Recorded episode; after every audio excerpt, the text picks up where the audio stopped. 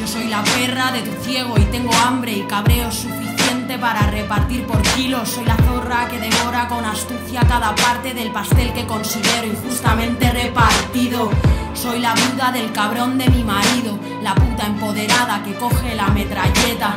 Harta de cadenas se desata de su nudo con un tiro en la nuca para aquel que se lo aprieta. Que el machismo mata mucho más que ETA y cada bestia con su treta va buscando a qué arrimarse sucio interés, una estrategia que me irrita. Por eso soy la gran hija maldita de mi madre.